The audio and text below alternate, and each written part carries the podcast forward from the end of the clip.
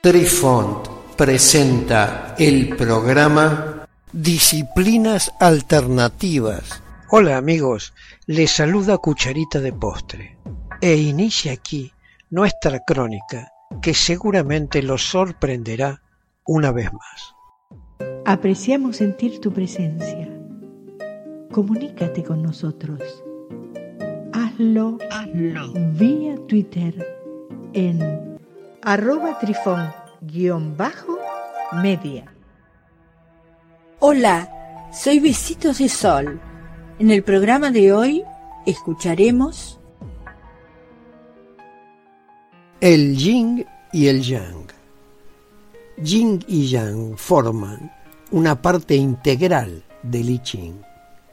Yang, la parte blanca del símbolo. Yin Yang representa la luz y el espíritu. Yin, la parte negra del símbolo. Yin Yang representa la oscuridad y la tierra. La vida, el universo y todo está representado por el símbolo total Yin Yang. Todo lo que vive contiene una combinación de Yin y Yang en diversos grados. Incluso el Yin más extremo contiene un toque de yang y viceversa. Idealmente, debería haber un equilibrio perfecto entre el yin y el yang. Una vez al año, cuando el día se divide perfectamente en 12 horas de luz y 12 horas de oscuridad, hay motivos para celebrar el día del yin yang. Los veranos tienen días más largos y yang es más dominante. El invierno tiene días más cortos y el yin es la fuerza dominante. Una analogía que puede ayudar a visualizar este concepto es salir a la calle en un día soleado y colocar la mano frente a usted con la palma hacia abajo. La luz del sol golpea la parte superior de su mano. Es el yang. La palma de tu mano que está oculta del sol es yin. Si volteas tu mano para que el sol golpee tu palma, ahora la palma es yang y el lado opuesto es yin. Lo que representa con elocuencia que el yin yang está cambiando y adaptándose constantemente. El origen del yin yang en la cultura china. En la cultura china el yin yang tiene una larga historia. Hay muchos registros escritos sobre él, algunos que datan de la dinastía Jin, del año 1400 al 1100 a.C., y de la dinastía Zhou, que se escribe Z-H-O-U, occidental, del año 1100 al 771 a.C.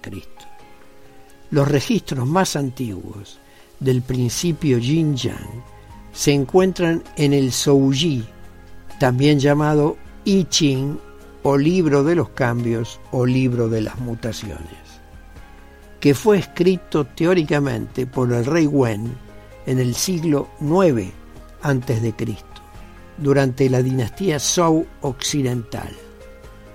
Este conjunto se basa en la cosmología taoísta para representar los principios fundamentales de la realidad, vistos como un rango de ocho conceptos interrelacionados, como se usa en Feng Shui y en el I Ching. Esta versión es utilizada por la brújula Lou Pan, que se usa en el Feng Shui para analizar el movimiento del Qi que nos afecta. Los triagramas corresponden a los cinco elementos. Anatomía, la familia y más.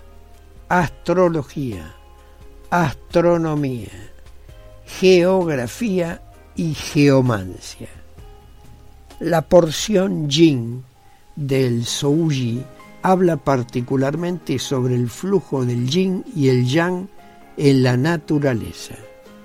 El concepto se hizo cada vez más popular durante el período de primavera y otoño, que transcurrió del año 770 al 476 antes de Cristo y el período de los estados combatientes, que ocupó del 475 al 221 a.C. en la historia china antigua.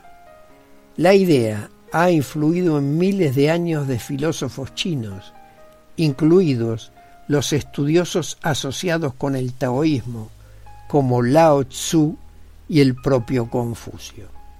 Subrayan distintas disciplinas como el comportamiento diario, la ciencia, la literatura, la medicina, la política, las actividades intelectuales y las artes marciales asiáticas, además de las creencias.